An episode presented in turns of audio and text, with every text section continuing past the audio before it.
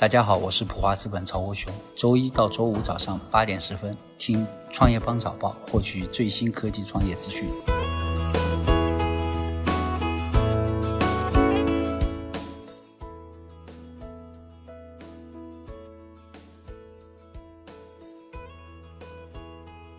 欢迎收听创业邦早报。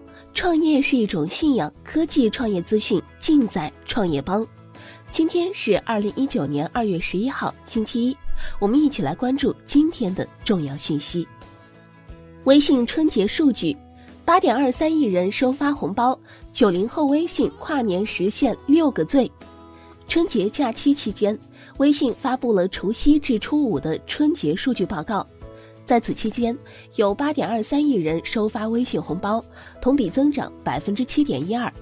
九零后实现了发出最多条微信消息、最多条朋友圈、最多个表情包，并且收发最多次微信红包，贡献最长的微信读书时长。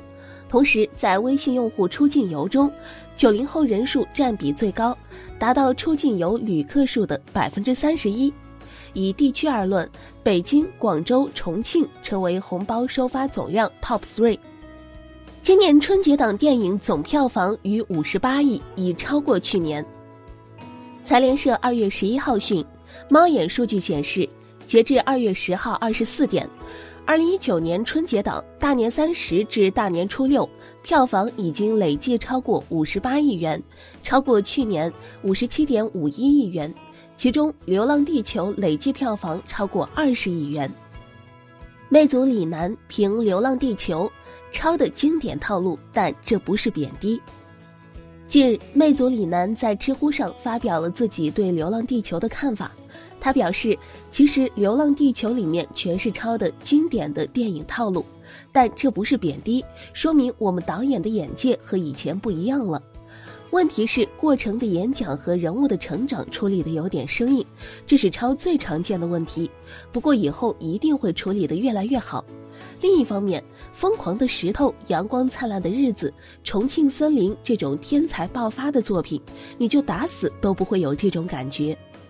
理想澄清当年被赶出汽车之家，这个污点我不背。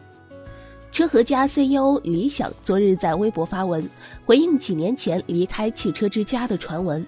李想澄清，很多人认为我是被赶出汽车之家的，并反复以此攻击我，这个污点我不背。二零一一年想离开汽车之家去创业，我和秦志说了想法，秦志说我们必须把汽车之家做到五十亿美元以上才能让我走，我就留了下来，也一起做到了五十亿美金以上的市值。在二零一五年六月离开了汽车之家，创办车和家。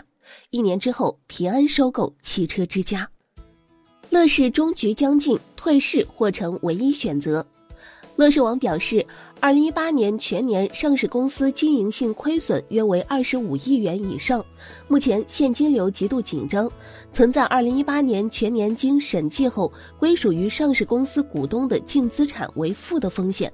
而早在十月份，就有部分业内人士认为，乐视网空壳化显现，可能将逼近退市。苹果又遭集体诉讼，因 iPhone 或 Mac 两步认证太耗时。据外媒报道，由于执行两步认证，苹果遭到了集体诉讼，因为原告认为他们在 iPhone 或 Mac 电脑上使用两步认证进行登录太耗费时间，这会使注册过程额外增加二至五分钟。而在可以信任的设备上输入验证码，只需要数秒钟时间。Twitter 学苹果，取消披露月活用户，以新指标代替。Twitter 周四宣布，将在今年第一季度之后取消披露月度活跃用户 MAU 指标，取而代之的是刚刚开始使用的新指标——可货币化的日活用户 MDAU，来突出展示所有能看到平台广告的用户数量。这一决定让人想起苹果公司去年年底做出的决定。五百新计划不光能打车，还能提供其他交通工具。据彭博社报道，五百正在准备今年 IPO，并告诉投资者，它不只是一家打车公司。事实上，从 Uber 的一些新业务规划看，这些业务似乎正在积极劝退用户打车。除了向食品配送、卡车业务投资，Uber 还向自行车、电动滑板车下注。据公司高管透露，最终 Uber 的目标是让用户可以通过一个 APP 呼叫各种交通工具。